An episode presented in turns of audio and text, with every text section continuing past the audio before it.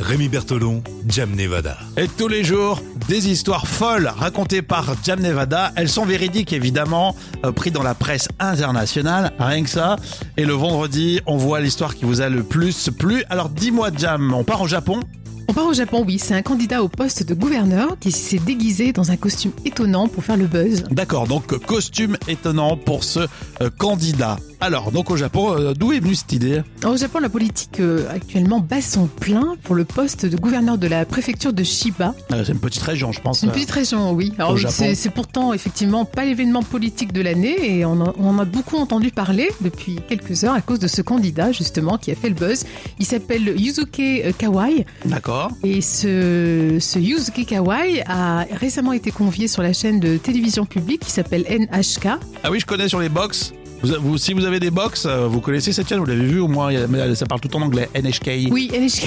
C'est quoi moi, Ça se dit pas comme ça. Si, c'est ça. NHK, la chaîne euh, japonaise. Ça fait presque du, du chinois, NHK. C'est vrai. Alors l'occasion pour lui, de, pour ce Yusuke Kawai, de dévoiler un look et un programme qui était très étonnant. Alors il- il- effectivement, il mène sa campagne déguisée en joker, comme si de rien n'était. Un joker, euh, la boisson Euh, oui, c'est ça, effectivement. Non, le personnage, Oui, le, le- en joker Le personnage, ouais. D'accord, un donc joker. euh, le visage tout blanc et voilà. avec euh, grimé euh, noir un peu. euh, enfin voilà, le oui, joker. le quoi. joker, oui, comme on Avec- le connaît. euh, Avec le sourire là et tout. oui, Exactement, ouais. Mais quelle idée pour un politique ça vous choquerait pas Vous imaginez le maire de Lyon, imaginez, je sais pas moi, euh, Roselyne Bachelot, ministre de la Culture en Je crois joker. que ça serait rigolo ça. Et au début, beaucoup pensaient qu'il s'agissait juste d'un candidat prêt à faire le buzz, mais en fait, il y a une réelle envie quand même de, de- de faire passer un message, c'est ce qu'il explique. Ouais. Il dit comme le clown euh, est une sorte de sombre anti-héros, euh, il a eu l'impression de qu'il pouvait obtenir le soutien des masses populaires en étant Ouais. habillé comme ça. Ouais, il voulait faire quand même le buzz, le gars, j'imagine. hein. Oui, je pense aussi.